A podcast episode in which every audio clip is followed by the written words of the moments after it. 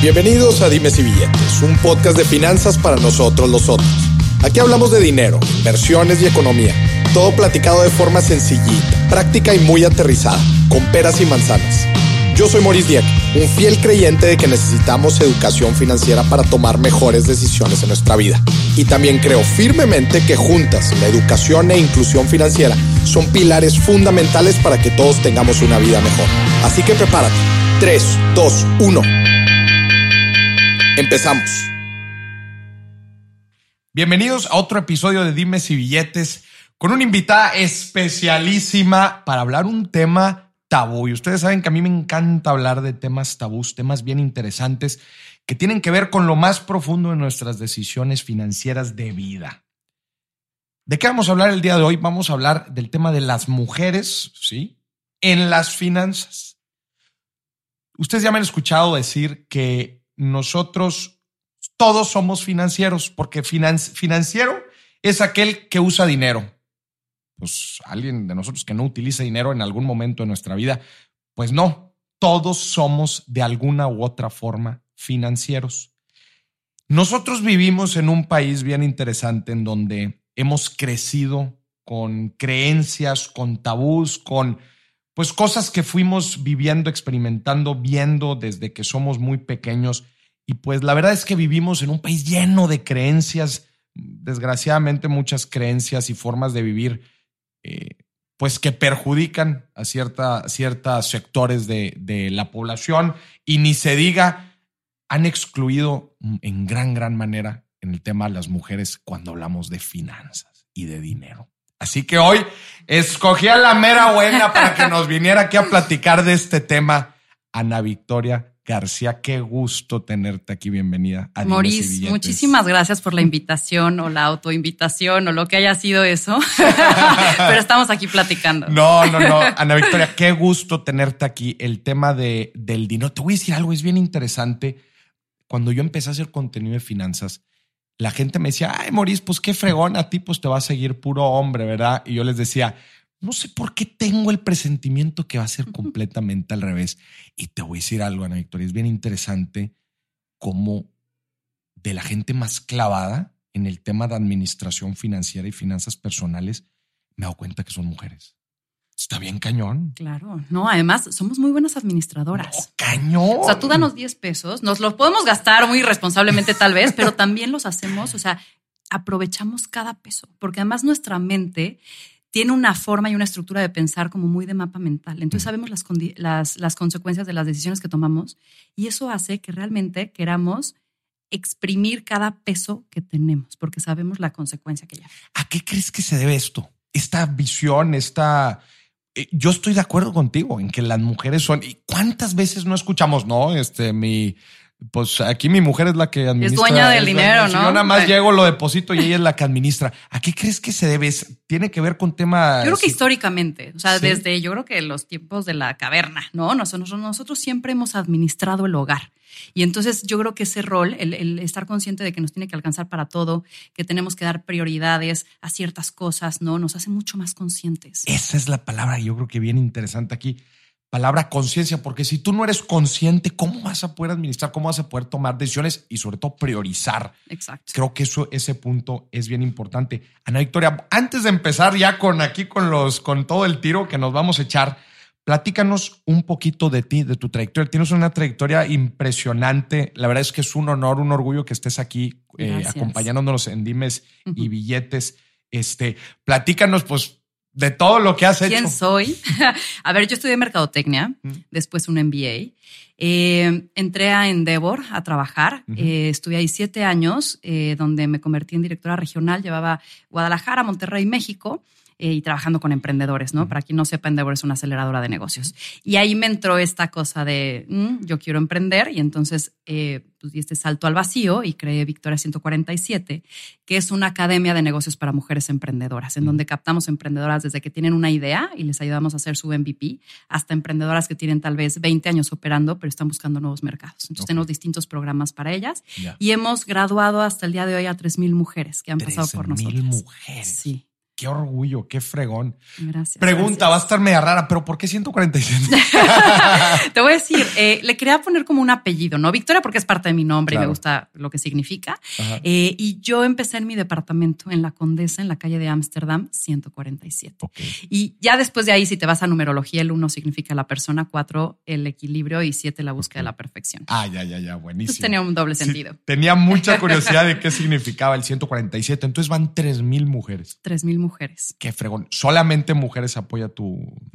Por ahora sí, se han acercado varios hombres. Queremos hacer ahí un, un prototipo, a ver cómo funciona, pero sí, Ya. mujeres. Ok.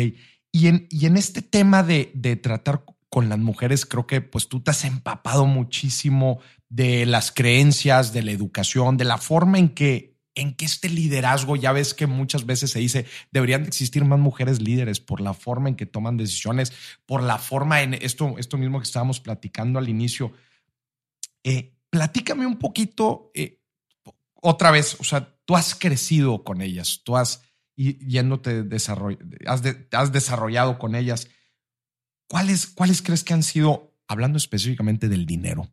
¿Cómo ven las emprendedoras al dinero? Pues yo te voy a decir, justo las emprendedoras vienen a hacer un pitch con nosotros para entrar. Ajá. Y algo que empecé a identificar es que el 80% de ellas mencionaba la palabra miedo cuando llegaba con nosotros y hacía su pitch de 10 minutos. O sea, llegas a venderte y Sí. mencionan la palabra miedo.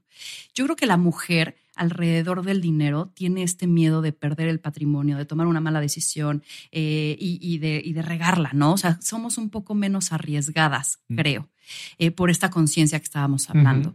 Versus a lo que yo veía en Endeavor, que la mayoría era hombres y que el Excel aguanta todo y las proyecciones bloferas. Todos son millonarios en crecimientos, Excel, ¿verdad? Claro, y crecimientos de 400% anuales y te lo vendían así. Las mujeres siento que somos mucho más realistas, conservadoras Conservadoras. y comprometidas. O sea, por eso las microfinancieras también están basadas en mujeres. En mujeres. No quieren fallar. Entonces no te van a mentir, no te van a blofear porque te van a decir, híjole, no quiero fallarte. ¿No? Entonces, eso es yo creo que también una relación al dinero. Otra es la creencia de que no saben. Lo, lo platicábamos hace rato, ¿no? O sea, te- si te dicen, no, es que eres malo para las matemáticas, te las crees. Y entonces como que traes creencias arrastradas Ya. y entonces como que no se meten, como que esa parte la toma siempre el hombre. Entonces están acostumbradas como a patearlo. Decirlo, ay, no, eso yo no lo, tomo- no, no lo decido. Es una creencia errónea porque somos muy buenas administrando. Ya. Es bien interesante porque también los hombres no saben. O sea, se me da Claro. mucha risa esto porque la parte de administración, administración financiera o finanzas personales en general, nunca nos las enseñaron en ningún lado. La verdad es que ni a hombres ni a mujeres, este, muchas veces es, es, es de a cómo vas tú avanzando en la vida. Este, y, y lo que vas aprendiendo ahora sí que a golpes, a golpes, ¿no? Entonces, a- se me hace muy interesante ahorita que dices, o sea, estas inseguridades eh, que, muestra la, mujer. Y estoy completamente de acuerdo en la parte conservadora. O sea, creo que la mujer siempre es, por esta misma conciencia, como dices, eh, de las prioridades de vida y no, no busca tampoco arriesgarse tanto en sus decisiones financieras, busca más lo que necesito y cómo planeo el escenario más conservador. Pero cuando llegan ahorita que estabas platicando al tema de pitch y cómo venderse, ¿cómo ves tú la parte financiera?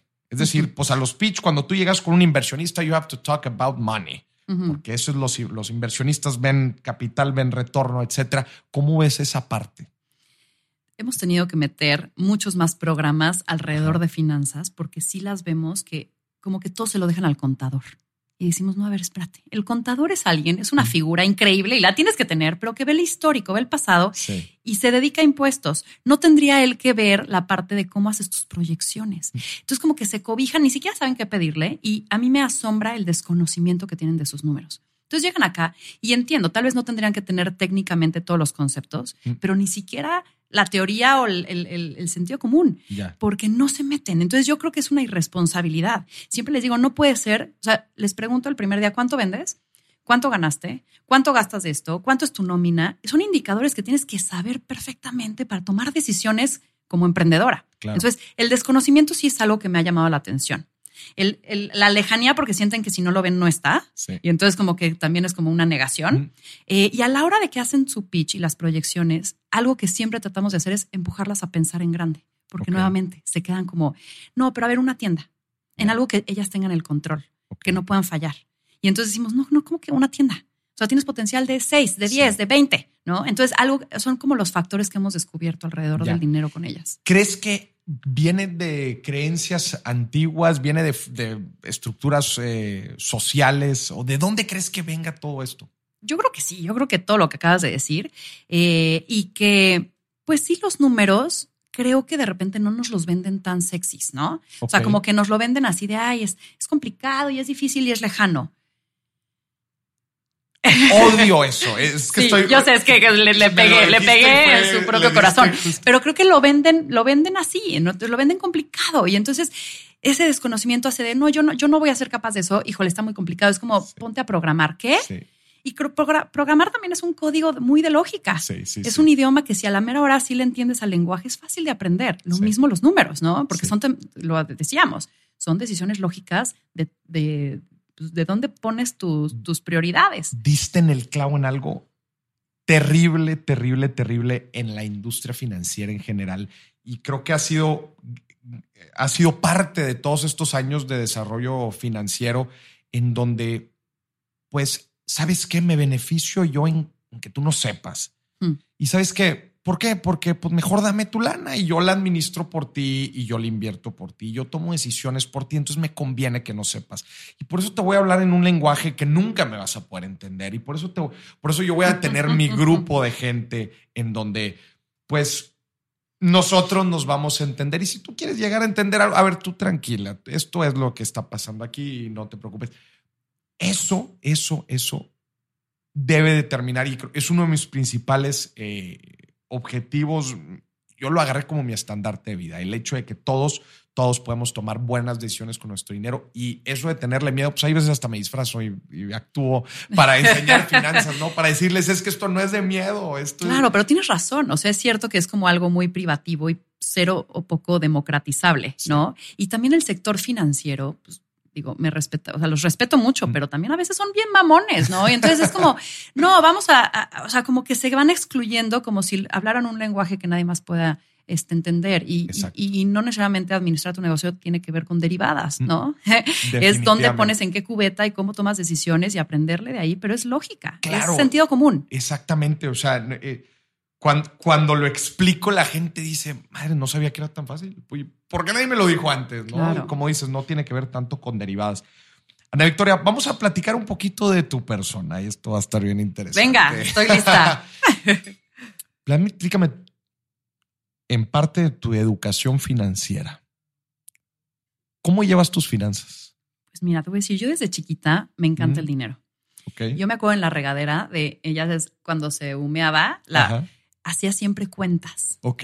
O sea, para mí, el, o sea, a mí las cuentas, los números, hacer un Excel Ajá. me emociona demasiado, ¿no? Porque es como soñar y es poner en papel Sí. algo que puede pasar. Sí, sí. Entonces, yo tengo mi plan Mm. porque me quiero retirar antes de los 50, Ujú. ¿no? Y digo, y quiero retirarme sabiendo que tengo asegurado el futuro y pudiendo Claro. hacer lo que yo quiero. Entonces, yo tengo mi Excel en donde yo sé cuánto gano, yo sé cuánto tengo que ahorrar, yo sé cuánto gasto en viajes, yo sé cuánto gasto en el día a día, a la semana. Y Llevas entonces, tu presupuesto al Sí, tiro. y a la semana sé cuánto tengo que este, sacar en cash, cuánto voy a pagar con mi tarjeta. ¿sabes? Y, lo, y todos los lunes, los lunes llego seis y media, siete de la mañana a mi oficina.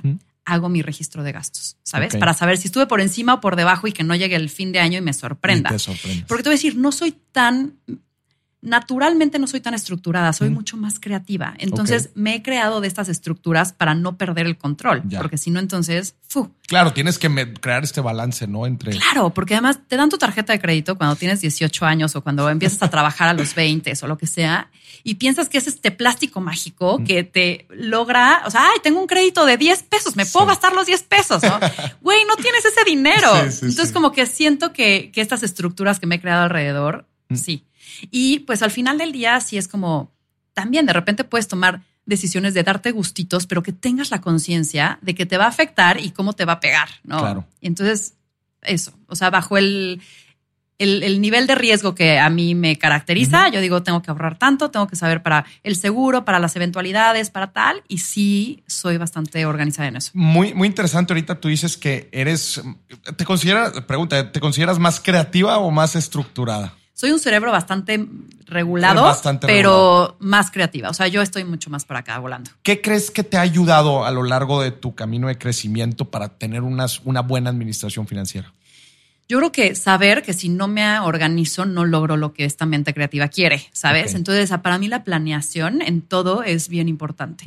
Entonces, como que digo, va, si quiero comprar este celular, ¿no? O si quiero viajar en fin de ¿Qué ne- año qué necesito a tal, ¿qué necesito? Entonces, ¿de dónde lo voy a sacar? ¿Con lo que hoy gano me alcanza? ¿O qué gastos tengo que reducir? O sea, porque todo se trata de o generar más ingreso Sí. o generar menos gasto, ¿no? Entonces, pues vas moviendo tus fichas Claro. para, pero siempre me ha llevado el, el drive, meta. este objetivo final. Eso es bien, ¿sabes? bien importante, el como el tener este objetivo y, y decir, esto que estoy haciendo de mis finanzas es lo que me va a ayudar. Eso es, es- es- explicarlo de esa forma a mí me encanta porque la gente hay veces dice, no, pues es que eso de finanzas personales yo no lo necesito, no es para mí, es muy complicado. Cuando te das cuenta que todas las metas en la vida tienen un componente financiero y que es sumamente importante que sepas administrar tus recursos, sea tu lana o sea tu tiempo, para Claro. alcanzar eso, te vas a dar cuenta que es fundamental saber administrar tus finanzas. Me da muchísimo gusto que, que- lo digas. Y te iba a preguntar también, ¿qué crees? Ahorita me dijiste que, te ha ayudado el eh, estar orientado al tema de metas, objetivos. Eh, ¿Qué crees que te ha, te ha, pues no quiero decir afectado, pero cuáles son las barreras o dificultades con las que te has topado en todo este camino de crecimiento que tú has tenido como persona, pero también en tu emprendimiento y en tu negocio? O sea, con estas dos cachuchas. ¿Cuáles son las dificultades en el en el tema del dinero con las Claro. que has topado?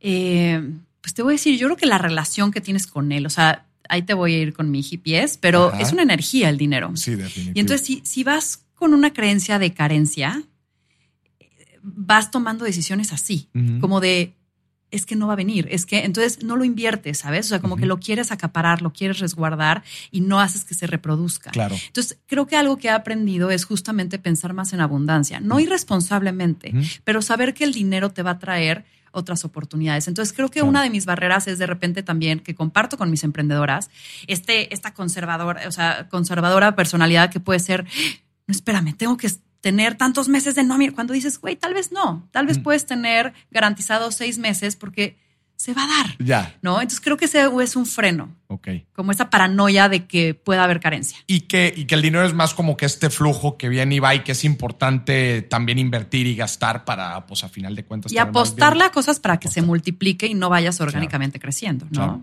bien, importantísimo. Oye, y a ver, platícame de un hábito o gusto culposo que tengas en torno al dinero. A ver. un gusto culposo. Que digan, mira, Mori, sí me encantan las finanzas y lo que tú digas, pero cuando pasa esto o cuando me ponen enfrente de Mira, esto, mira, decir, yo sí. no le pienso. Viajes y comida, no veo la cuenta. O sea, y ahí es donde digo, Viajes y comida. sí, o sea, amo llegar a un lugar, hospedarme, tener experiencias chingonas y ahí sí digo, te lo mereces. Eso trabajo mucho, hombre. Ya sé. Y cuando dar. voy a comer, también, o sea, para mí la comida es como, va, una gran, gran, gran satisfacción hedonista. Entonces Ya. digo, esas dos cosas sí pueden ir más allá de cualquier regla que haya puesto regla. para mí. Sí. Oye, ¿y, y cuál crees que dices que es una buena práctica que haces? Una buena práctica financiera. Digo, ahorita me hablaste del presupuesto, me hablaste que eres una persona muy estructurada, eres muy orientada a objetivos, pero un, un pequeño hábito que ya sabes que esto lo hago muy, muy bien y me ha ayudado. Como, como evitar estos gastos, humo. O sea, yo creo que si la gente, y seguramente tú tienes ese ejercicio, ¿no? Mm. Se diera cuenta lo que gasta en estas trivialidades, ¿no? De botellas de hormiga. agua, exacto, ¿no? O sea, el café diario, el, o sea, las cosas que realmente por, a veces, no sé, práctico o por huevón, haces cuando Sí. realmente si vas haciendo la cuenta de, oye, no uses Uber, güey, camínate y son 40 pesos diarios, 80, Sí. 120, o sea, síguele multiplicando. Entonces, yo soy muy consciente en qué gasto y qué no, en esas cositas, ¿sabes? O sea, hay, si es algo que me apasiona, no soy nada No. marra y me dejo ir como gorda en tobogán, pero si es algo trivial, sí lo cuestiono y digo, ah, me esfuerzo un poco más, pero me ahorro ese dinero. Ya. Claro, pues. Yo creo que todos tenemos ese tipo de gustitos en donde decimos, mira, ¿sabes qué? Trabajo fuerte por esto. Sí. Y creo, pero creo que dentro de todo, a mí, a mí me, me levantan de restaurantes y me dicen, mira, aquí el que habla de ahorro y miren la comidita que, que se está dando. Y yo les digo, mira, la conciencia financiera y el tener bien y tener buena salud financiera te permite poder dar estos. Las finanzas son de, son de disfrutar. una de las cosas que me dicen es, Maurice, es que, ¿sabes que No me gusta tanto tu contenido porque yo prefiero tener paz. Le pongo una cara, digo, ¿cómo? ¿Cómo que paz? Paz sin tener administración. Al contrario, le digo, yo porque hago esto, a mí me da paz. Y eso es lo que a mí me permite sentirme flexible en los días, poderme arriesgar. Como tú dices, oye, si tú tienes buena administración financiera, eso va a ser lo que te va a permitir tomar decisiones de riesgo que son las que te llevan a tener grandes resultados. Al final de cuentas. Platícame de un gran error financiero que tuviste en algún momento de tu vida. Pues antes de que tomara este sistema exceloso, no tenía registro y de repente decían, ¿qué se me va? ¿No? Entonces, por eso me metí en, en orden, porque cuando empecé a trabajar, como que no sé, desde que pagas a meses sin intereses, ¿no? Mm. No estás consciente de que cada mes tienes que seguir sumando eso, ¿no? que lo vas a pagar. Y entonces como que había muchos gastos que hacía, que de repente al final del mes o al final del trimestre, al final del año decía, pues no tengo tanto más ahorrado. Entonces yo creo que ese fue el motivador que me llevó a esto, o sea, porque sí esa inconsciencia de, estos gastos ahí que se iban saliendo de control. Sí. Eso yo creo que ha sido. Ana Victoria, voy a moverme un poquito a la parte empresarial yo, yo vengo de consultoría de negocios, yo vengo de trabajar con empresas ayudándolos a crecer. Este, me topo con una cultura empresarial, yo podría casi, casi decir a nivel mundial, y aquí en México ni se diga, en donde los roles están muy definidos, en donde llegas a ciertos niveles directivos y no te encuentras a mujeres en grupos, en, grupos directivos. Tú trabajas con emprendedoras, eh, ayudándolas a crecer, etcétera. Platícame un poquito de la cultura corporativa con la que te has topado. ¿Qué retos has visto? ¿Qué oportunidades ves? ¿Y cómo le podemos hacer para que haya más mujeres en puestos directivos? Pues mira, yo hace siete años que empecé Victoria 147, lo empecé porque justo no había mujeres. O sea, yo de 100 emprendedores que teníamos a nivel nacional en Endeavor, solo tres de ellos eran mujeres. Ok. Y chistoso porque yo mis equipos casuísticamente los formaba en su mayoría o a veces en su totalidad de mujeres. Y entonces mm. los mentores y emprendedores de Endeavor me decían, ¿cómo es eso de trabajar con pura vieja? O sea, ser algo hormonal rarísimo. Te han de llorar un día sí, otro también. ¿Cómo las controlas? Y entonces yo decía, me llamó la atención eso. Me puse a investigar y me di cuenta de lo evidente el 19% de los emprendimientos formales son dirigidos por mujeres. 19%. Cuando ellas somos más graduándonos a nivel licenciatura. De la eh, población económicamente activa representamos el 38%.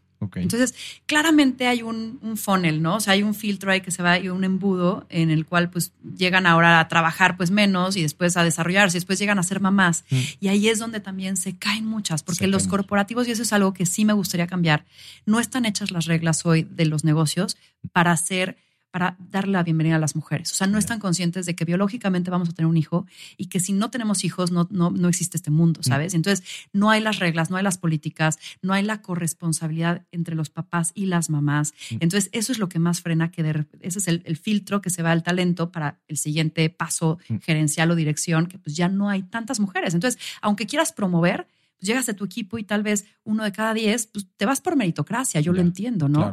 Entonces, hoy menos del 10% de los consejos administrativos tienen mujeres. Menos del 10% de consejos de administración. Sí. Madre mía.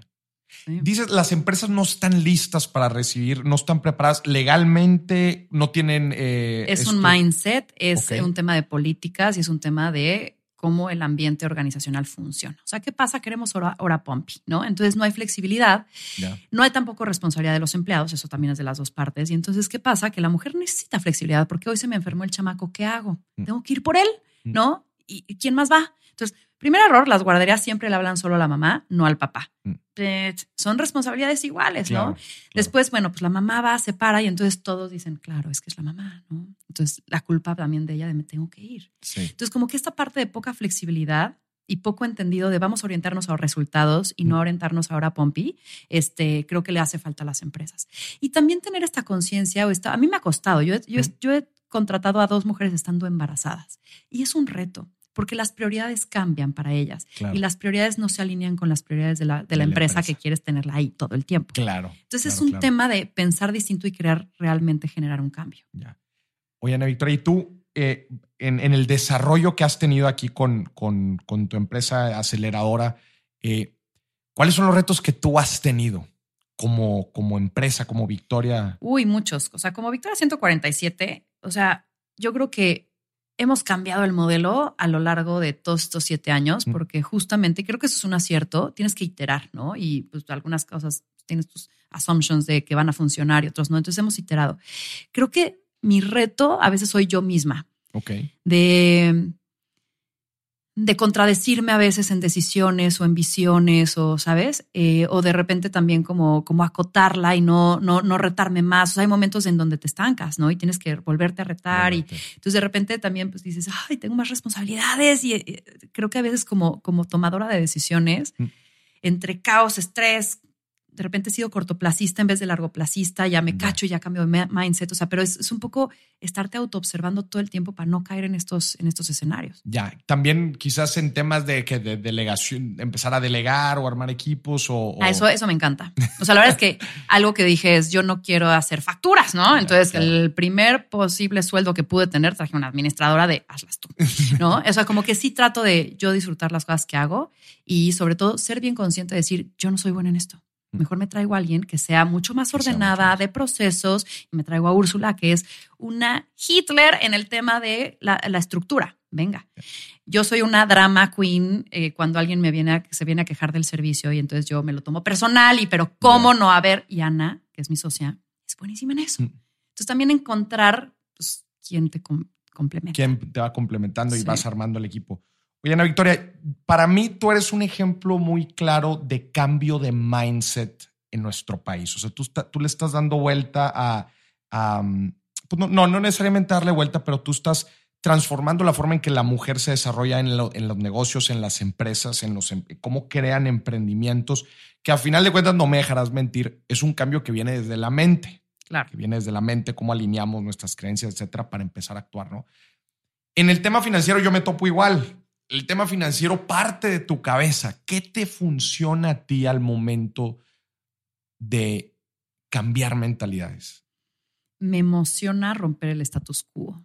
Entonces, eh, me gusta retar lo establecido, me gusta, eh, no sé, como crear otras cosas. Entonces, a mí la mi principal motivación es eso, es disrumpir. Mm. Y me encanta el antes y el después. O sea, cuando alguien me dice es que antes de Victoria 147 era alguien más y ahorita soy alguien distinta, en tema de empoderamiento, ¿eh? porque el conocimiento te trae eso. Entonces, yo creo que mi principal motivador de justamente repartir conocimiento es la persona más segura que te hace a ti y por ende el mejor emprendimiento que vas a tener. Pero ¿qué te ha funcionado? O sea, ¿qué, qué te ha funcionado poder lograr este cambio de mindset? Yo creo que el ejemplo. O sea, nada, nada, Nada mueve más. nada arrastra mueve más que- que tú seas congruente con lo que haces y que te vean a ti, que te vean realmente, oye, pienso en esto y soy independiente y hago mis decisiones y mi que sí se empresa puede y y- delego y hago esto, ta, ta, ta. Entonces, sí, soy muy congruente. Yo creo que es el ejemplo. El ejemplo. Y ser bien, sí, bien honesta. Yo soy, la neta, sí soy muy transparente. O sea, me notas todo, no, yo, yo te digo la neta. Entonces yo creo que esa parte es la que sí realmente transmite y dice, ok, esta no me está blofeando, me está diciendo algo, un choro que quiere venderme, ¿no? Sino cosas que en verdad crees y en verdad, eh, pues tú estás en Si no me gusta, canal, no creo en él, no lo hago. Ana Victoria, ¿qué mensaje le darías a todas las mujeres de nuestro país en torno al dinero?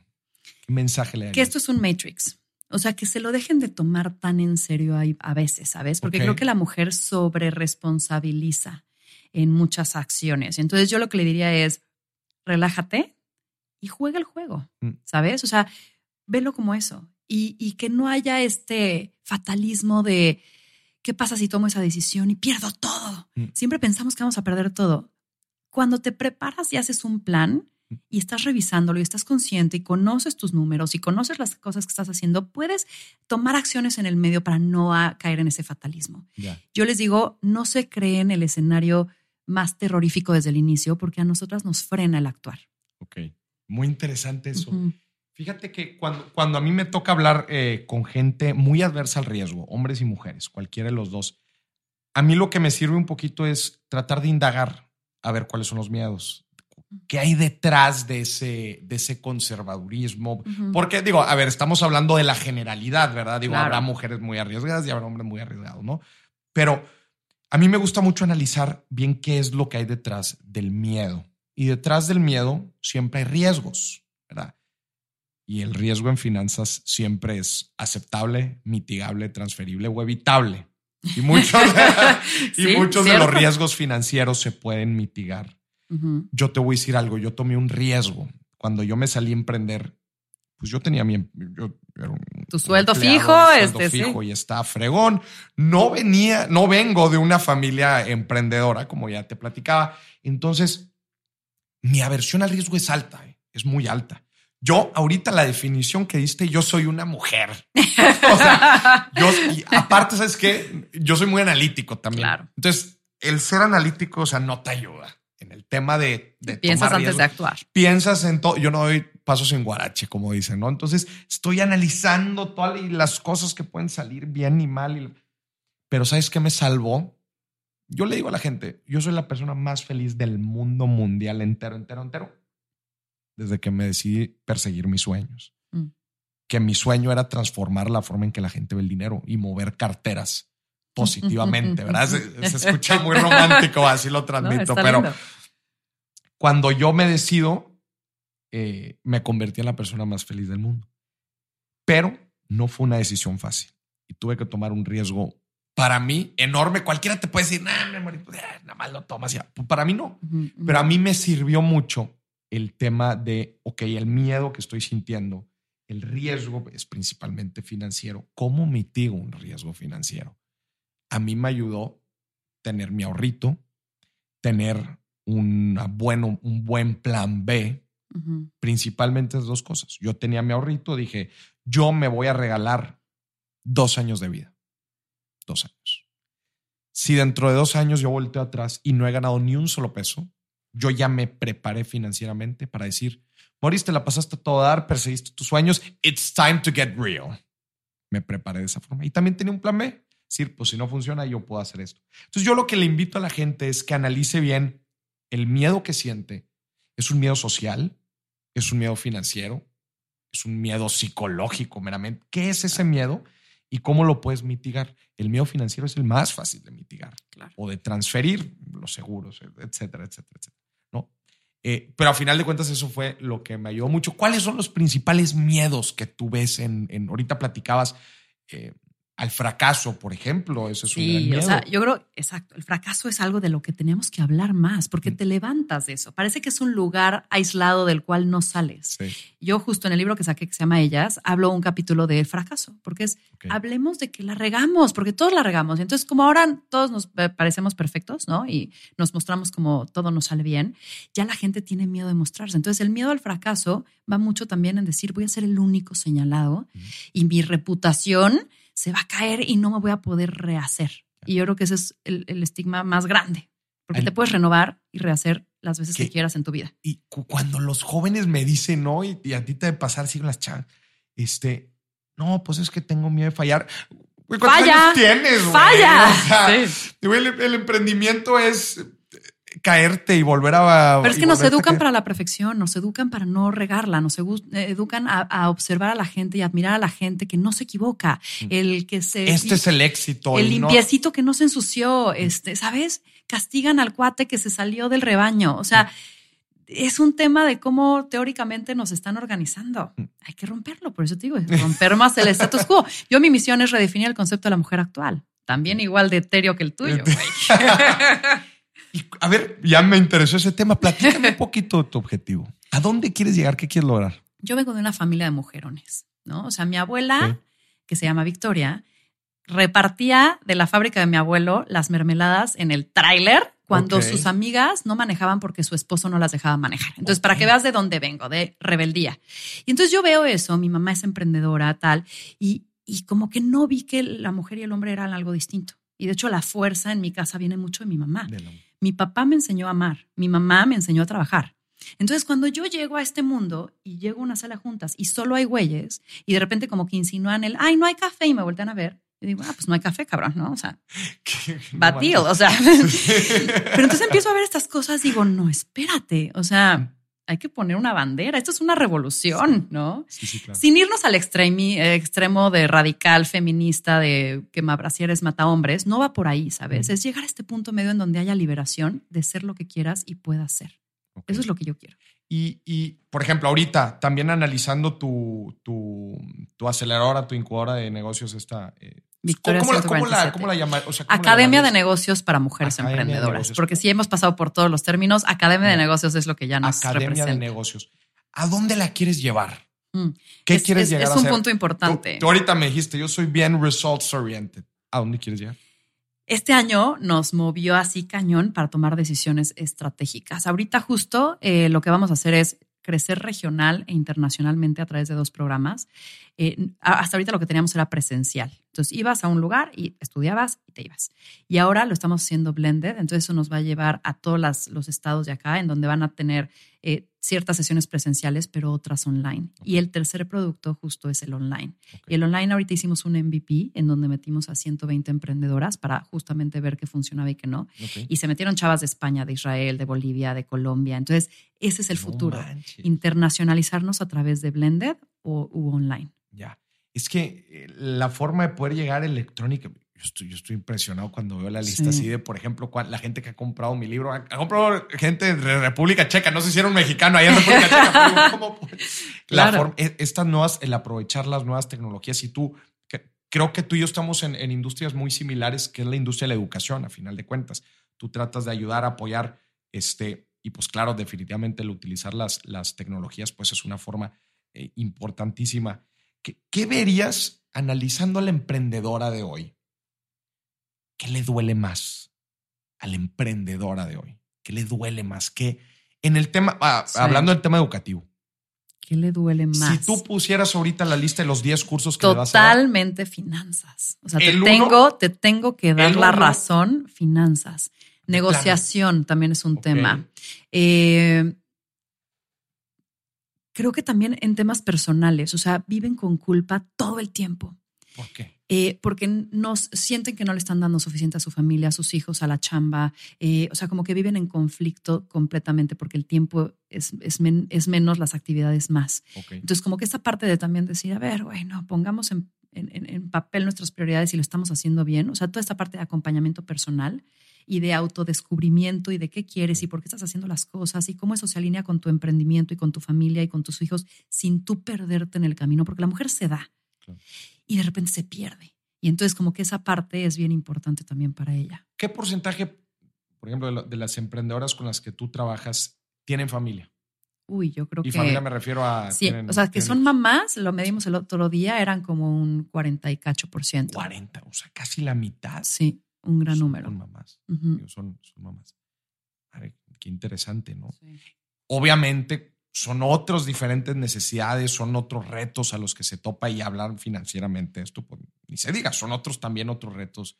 Y retos también la distribución del dinero. O sea, el otro día leía, el 70% de los ingresos de una mujer se van a su familia o al desarrollo de su comunidad, o sea, como a su cercanía, o sea, al- bienestar de su, de su, de su El tribu. 70%. 70%.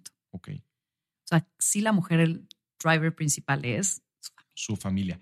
Fíjate que eh, un, un tema bien interesante trabajando con empresas familiares y ahora con emprendedores, eh, hablando del tema financiero, es uno de los grandes problemas con los que se topan es el saber distinguir muy bien finanzas personales de, su- de las finanzas de su negocio. Uy, sí. desde, pues, qué gasto meto y qué no, desde cuánto me pago y cuánto no, desde, pues, oye, Moris, ya no sé cuál es flujo mío y cuál es flujo de la empresa. ¿Cómo ves tú este tema? Especialmente ya, por ejemplo, cuando ya tienen más responsabilidades, etcétera. Peligrosísimo. O sea, creo que la formalidad es el paso número uno. Muchas emprendedoras llegan y ya llevan cinco años operando y siguen siendo una persona física y no una persona moral. Empecemos desde ahí, ¿no? A ver, si no empiezas a separarte, pues más confuso porque es un monstruo, eh, sin- o sea, con 18 cabezas en donde no sabes qué es qué. Entonces, uno, métele formalidad desde el día cero, ¿no? Empieza a ser una empresa y, y constitúyete. Dos, tu cuenta de banco. Y también esas cosas. O sea, entender contablemente que no. Ay, desde, o sea, yo me peleo mucho con mi contadora y le entiendo mucho también, pero en- tienes que ser así de estricta. Es, oye, no puedes facturar cosas personales, eso no es deducible. Eh, si lo pagaste con efectivo, no puedes pedir una No, factura. O sea, esas cosas de dinámicas que son tonterías, pero las tienes que entender desde el día uno. Entonces, por eso nosotros en la Academia de Victoria 147 desde el día uno es legal, para saber cómo te constituyes y cómo haces el plan de accionarios, porque ese es un error que también tienen. No hay acuerdo de socios. No hay acuerdo de socios. No hay letras chiquitas. ¿Qué va a pasar si para tú te quieres ir al segundo año? ¿Te vas con las acciones? No, hay que escribirlo, o sea, todo bajo papel. Como que somos muy confianzudos. Entonces hay que ponerle formalidad desde el inicio. Entonces esa parte de finanzas personales y finanzas de la empresa, híjole, para mí es un pecado mortal. Ya. No separarlo. Que, que, sí, bueno, definitivamente no, no separarlo. Y me gustaría entrar un poquito ahorita al, al, a, Victoria. ¿Cuál es el proceso de entrada? ¿Qué pasa si alguien, alguna chava nos está escuchando ahorita y dice, oye, me late, fíjate que traigo esta idea? ¿Qué ideas aceptan? ¿Cuáles no? Se acercan con nosotros a nuestra página victoria147.com o a nuestras redes y eliges el programa de acuerdo a un cuestionario, ¿no? Entonces dices, a ver, de acuerdo a la etapa, contestas ciertas preguntas y decimos, estás en la etapa del programa 1, que es validación porque tienes una idea.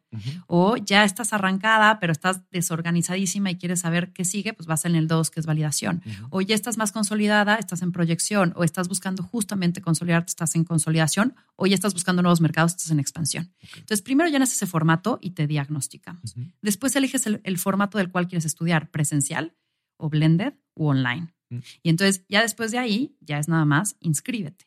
En el presencial sí hay un proceso un poquito más estricto de entrada. En el blended y en el online es casi automático. Casi automático. Ok. ¿Y hay algunos requisitos, o sea, o fuera de, fuera de esto que acabas de platicar? Yo creo que es, o sea, identificar en qué etapa estás y sobre todo quererle echar toda la carne al asador, me explico, porque de repente llegan algunas de, es que no sé, y lo hago en mi casa, pero no sé si me quiero salir de aquí. O sea, si no tienes una visión de que quieres convertirlo en empresa, ni para qué. Ni para qué. Ni para qué lo vamos a perder todos nuestro tiempo. Ok.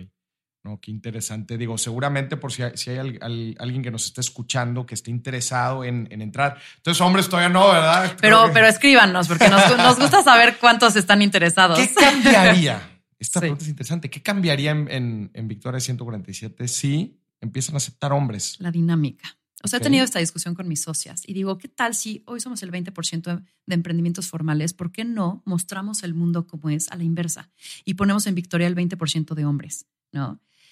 Suena, sí, siempre saco mis fumadeces y suena muy bien filosóficamente, pero sí cambia la dinámica. O sea, nosotros, más allá de las herramientas que les damos en la academia, o sea, lo académicamente que les damos, el acceso a los mentores, tenemos 350 mentores nacionales e internacionales también increíbles, es la comunidad. Es el tercer mejor valor agregado.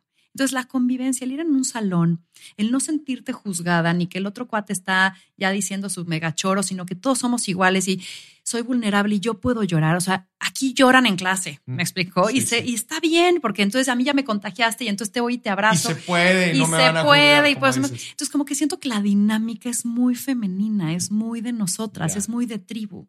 Entonces, creo que eso sí se modificaría. Y eso mismo pues sí, como dices, eso mismo crea un ecosistema que a la vez, pues, pues promueve el, apoyo, el crecimiento. Es bien, bien Ahora, hay mentores hombres también, me explicó. No estamos tan de, ah, los odiamos. No, y ahí, y ahí está padre. Creo que algo que sumaría que hubiera más hombres mm. es esta practicidad que dan, es este no fatalismo que a veces en el cual caemos las mujeres. O sea, eventualmente seguiré empujando el tema, ¿sabes? Porque creo que filosóficamente Victoria tendría que dejar de, aparecer o de, existir porque cumplimos nuestra misión. O sea, el día que ya hayamos equiparado el número.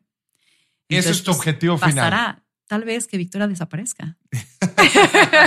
y que diga, se nivelaron las reglas del juego. Y que mi Excel de cuando me voy a retirar se cumpla y entonces no hay ningún problema. no hay ningún problema. Qué buena onda. Oye, me llamó mucho la atención ahorita lo que decías del, ecosistema y de las, de las comunidades.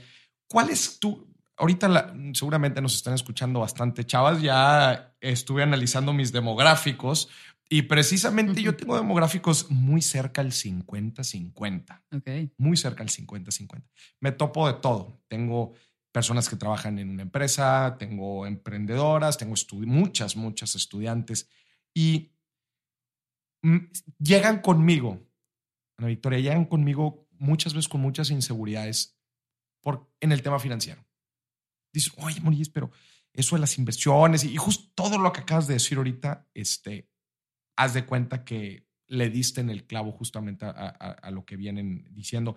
Y, y, mucho de mi tarea es eh, motivarlas, motivarlas, este, apoyarlas, decirle, este tema financiero es para todos y qué bueno que estás aquí. Y me encanta verlas apoyando y, y compartiendo y dices, madres, qué buena donde existen financieras bien chingonas allá afuera.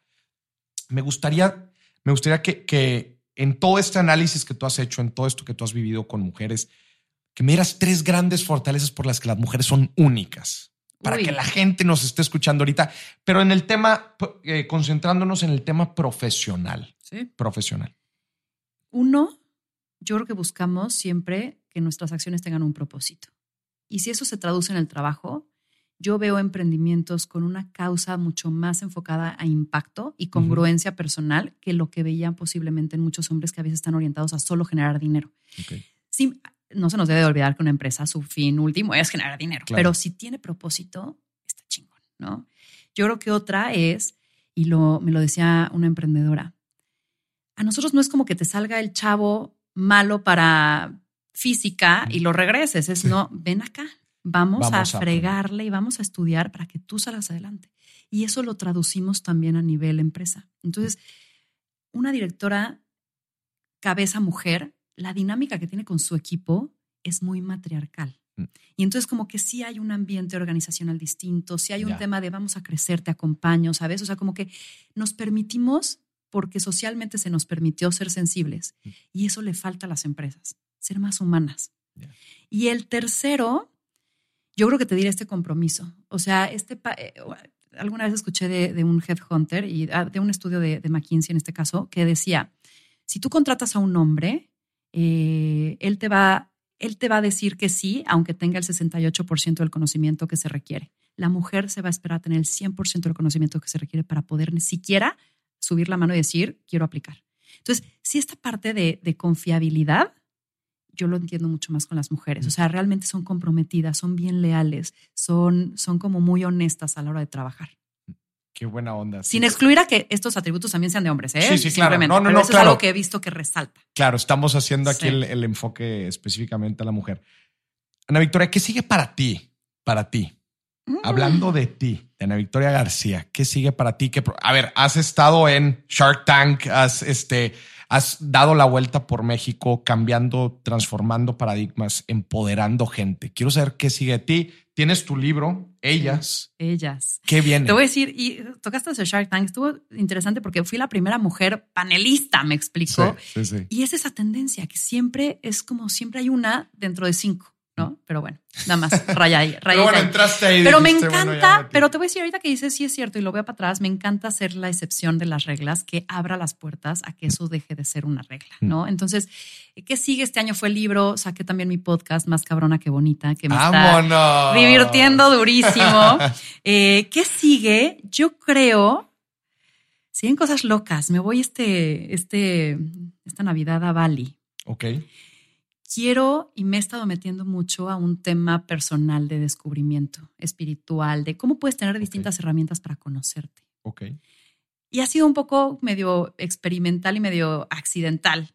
Y creo que ahorita lo quiero hacer más conscientemente. Entonces van a ver a una Ana Victoria más hippie, van a ver a una Ana Victoria como más descubriendo cuáles son las distintas herramientas de cómo te puedes autoconocer mejor. Ok. Eso me interesaría. Qué interesante. Sí. No, me va a encantar escuchar de ti después.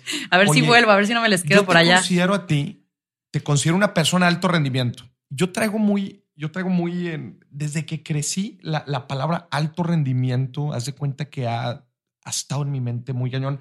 Yo jugaba básquetbol de alto rendimiento desde que estuve en primaria. Siempre estuve en los equipos representativos, representé al Estado. eh, siempre estuve yo considerándome alto rendimiento y eso siempre ha sido algo que si yo a lo que sea que me voy a dedicar, yo le voy a dedicar alto rendimiento. Como que yo siempre, yo siempre tuve la fantasía de llegar a jugar a la NBA, como cualquier niño tenía de algún deporte profesional. Y yo los estudiaba y yo veía cómo entrenaban y yo decía, eso, eso es alto rendimiento. Mm. O sea, eso es, eso es no, un- no una cascarita, no un juego amateur. Eso es alto rendimiento. Esos son personas que están buscando llevar lo que hacen, su craft, su arte, su movimiento a un siguiente nivel y siempre estando en el nivel más óptimo. Con esa introducción, para mí tú eres una persona de alto rendimiento, que todo el tiempo eres una persona de, por lo mismo, alta exigencia, pero son esas cosas las que te llevan a, a- a- a tener resultados chingones. Yo digo, si tú quieres tener resultados chingones en la vida, tienes que ser una persona de alto rendimiento. Sí. Digo, gracias, ¿eh? Con, esta, con esta introducción, yo soy mucho de introducciones, no sé si te has cuenta. Pero con esto que te acabo de platicar, no tiene que ver mucho quizás con finanzas, pero ¿cuáles crees tú que han sido tus hábitos? Pueden ser hábitos, pueden ser este, creencias, lo que tú quieras, que te han ayudado a ti a ser una persona de alto rendimiento. Uno, soñar mucho. Ok. Eso me emociona para justamente construir un camino de hacia dónde quiero ir. Dos, sí esta autoexigencia. O sea, creo que ese perfeccionismo que me pegó mi mamá, eh, de, las cosas salen bien, pero sí pueden salir mejor y, tienen áreas de oportunidad y, ¿sabes? O sea, ese buscar siempre mejorar también es buenísimo. La disciplina de tener horarios y, por ejemplo, yo llego a las 7 de la mañana a entender, yo soy mucho más matutina, entonces yo prefiero llegar, que no haya nadie en la Eres oficina. De... Uh, cañón. Y entonces trabajo, soy mucho más. Y ya en la noche ya me inspiro, ya hago otras cosas. Entonces, entenderla, mi dinámica y orientarla y hacer todo el esquema para que eso funcione. Creo que otra cosa también es no quemar el cerebro demasiado en el sentido de que me doy mis espacios para pensar. O sea, parto en mi agenda, soy muy celosa de mi agenda y muy ordenada con mi agenda. Eso sí es un gran hábito. O sea, nada de lo que hago no está en mi calendario y siempre planeo y las cosas personales tienen igual de peso que las profesionales. Pero me, me aparto cada dos semanas al menos, toda una mañana, para irme a caminar a Chapultepec, pensar, inspirarme y tomar mejores decisiones. Y yo creo que trabajo, trabajo, trabajo. O sea, esta esta responsabilidad que me imprimió mi mamá y este esfuerzo de, de, ambos de decirme, si quieres que algo pase, tienes que luchar por ello. Entonces, exacto, yo creo que esas son cosas que tengo como muy grabadas. Qué, qué buena onda. Uh -huh. Oye, antes de pasar a la última sección del, del, del podcast, te gustaría, me gustaría compartirte algo que me dijo una vez una, una chavita y la verdad es que me llamó mucho la atención, no tuve una respuesta inmediata Luego la busqué, le dije, pásame tu contacto, te voy a responder. Me gustaría ver, ¿qué le dirías tú? La persona, la, er, era una chavita que se veía que tenía ilusión de cosas en la vida, tenía sueños, tenía, hablando profesionalmente, ella quería emprender un negocio, quería, pero a ella le atormentaba, yo lo consideré como me lo platicó, le atormentaba la idea de que sus sueños podrían estar peleados con su otro sueño de, por ejemplo, formar una familia. Y eso mm. como que eso le, le, le, atormentaba. Y pues yo antes de, de, de darle un, un, un, mensaje motivacional de, de, así de lo primero que se me viene a la mente, pues dije, más quiero pensar un poquito lo que le voy a responder. ¿Qué le dirías tú a esta persona? Eh, yo creo que uno, tenemos que ser conscientes de que cada quien diseña su vida. ¿Mm? Porque estamos todo el tiempo pensando nuestras decisiones con respecto a algo que ya conocemos o algo que se espera de nosotros o alguien que alguien más tome la decisión, ¿no? Entonces, yo creo que si primero eres lo suficientemente valiente de decidir que tú vas a trazar tu vida y que no te vas a comparar con los demás, es mi primera respuesta. Deja de compararte. Dos, tienes que ser bien sincera con lo que tú quieres. Entonces, ahí sí es meterte un clavado y decir, o sea, quiero tener hijos porque mi mamá me lo dice o quiero tener hijos porque quiero tener hijos. Mm. Ahora, ¿cuándo quiero tener hijos? Y empiezas a, a, tomar decisiones con respecto a justo poner estas prioridades en orden. Creo que se puede tener todo, pero tal vez no al mismo tiempo. Mm. Y hay que saber cuál es el costo de oportunidad y saber que no estás dejando ir algo, estás posponiendo cosas, ¿no? Mm. Sino entonces dices, va, ahorita le voy a meter a mi carrera. O sea, tienes que planear un poco para que realmente no sea un accidente tu vida, sino claro. que sea algo que tú construiste. Claro, claro. No todo va a salir acorde al plan, pero al menos vas a tener una línea. Entonces, es decir, voy a, voy a estudiar porque quiero trabajar y entonces tal vez antes de tener hijos, pues me meto a chambear. O sea, justo ahorita yo quería libertad. Yo soy Sagitario. Entonces, yo a mí me gusta la independencia y la libertad. Para mí el emprendimiento tiene mucha libertad, pero muchas ataduras también. Mm.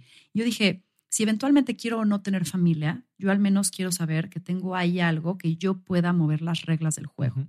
Porque en los corporativos es más complicado, como ya lo platicamos. Claro, claro, claro. Entonces, eso me iba a permitir a mí tomar la flexibilidad de lo que yo quisiera. Uh -huh. Entonces, yo lo que le diría es, ten valentía de formar y diseñar tu vida. Y dos, sé bien consciente de lo que realmente quieres y haz un plan para llegar ahí. Entonces, yo creo que no es que esté peleado, está peleado para el concepto que hoy vemos empresa-familia. -huh yo estoy en eso para cambiarlo, ¿sabes? Es mi pelea. Este, pero creo que puedes conciliar si eres creativa, práctica y tienes un plan. O sea, yo mi socia es mamá y no manches, o sea, no me ha bajado el rendimiento ni un centímetro. O sea, de hecho hasta lo ha subido, pero es súper ordenada, pero no, no tiene culpabilidades de si se lo queda mi mamá o si tengo una niñera o si tengo tal. O sea, dice, a ver, a mí me funciona esto, ni voy a comentarlo con el mundo exterior porque me da igual su opinión, me explicó.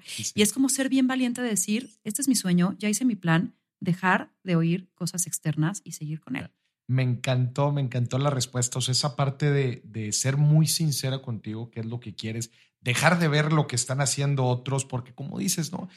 Muchas veces eh, tomamos decisiones con base a lo que hemos aprendido, a lo que hemos, este, lo que creemos ser la norma, el status quo. Es decir, ¿qué es lo que tú quieres? Y con eso que quieres, arma tu plan. No, no, no, necesariamente significa sacrificar uno por otro. Tú bien, bien lo puedes hacer. Y además es que, que, parece que solo hay una ecuación y nos estamos limitando. Hay muchísimas opciones, solo que nos gusta irnos por lo ya conocido, porque ya está un poquito más practicado y este, probado.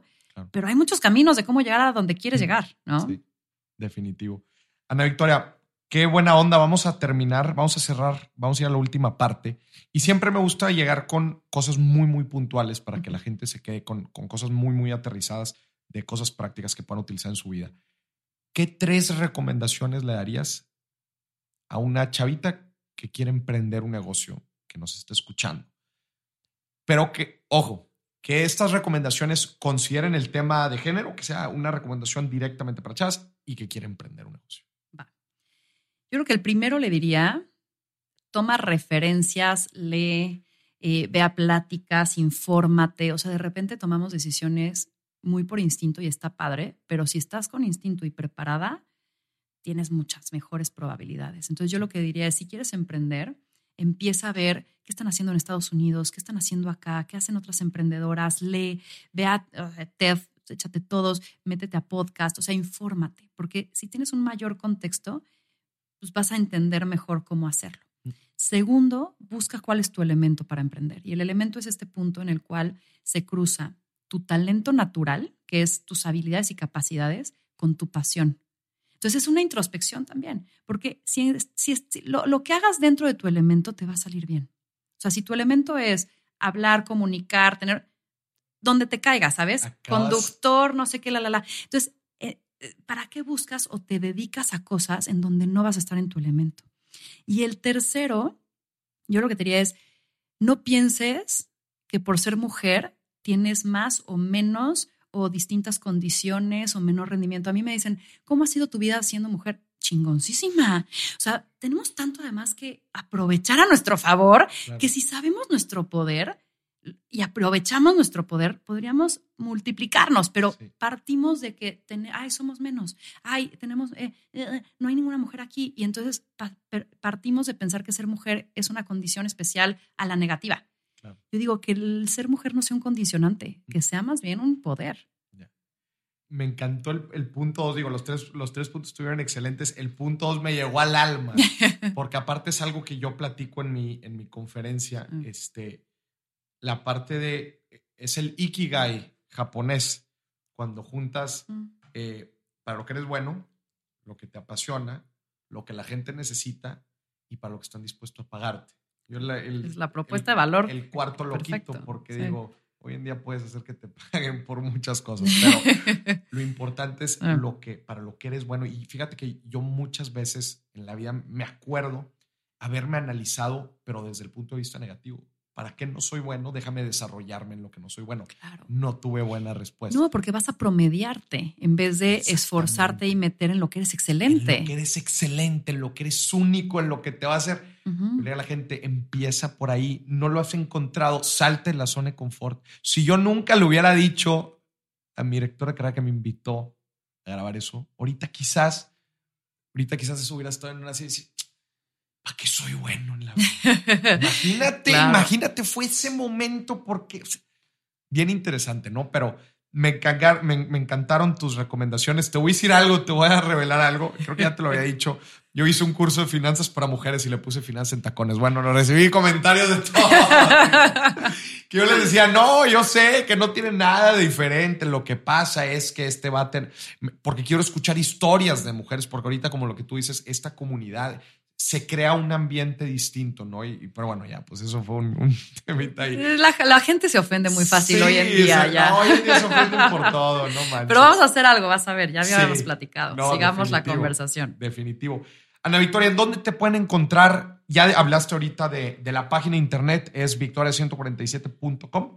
Exacto. Si quieren más información sobre, sobre mm, Victoria 147 ahí, igual las redes Victoria 147 y yo personalmente estoy en todas las redes como Ana Victoria García. Ana Victoria García, ¿tu libro dónde lo pueden encontrar? Mi libro en todas las li- librerías, Gandhi, Liverpool, El Péndulo, Sanborns, eh, y también hay audiolibro y Ok. ebook. Entonces ¿En en, dónde Amazon, está el audiolibro? En- está en Audible, está en Google Play y está también en iTunes. Y el, bueno, el otro en Amazon para Kindle. Y en Amazon también, y se llama Ellas. Ellas, la historia de emprender contada por mujeres. ¡Vámonos! Ana Victoria, qué gusto tenerte aquí, en verdad, un honor. Muchísimas gracias por, por compartir aquí con nosotros y gracias a ti por estarnos escuchando. Esto fue otro episodio de Dimes y Billetes. Hasta la próxima.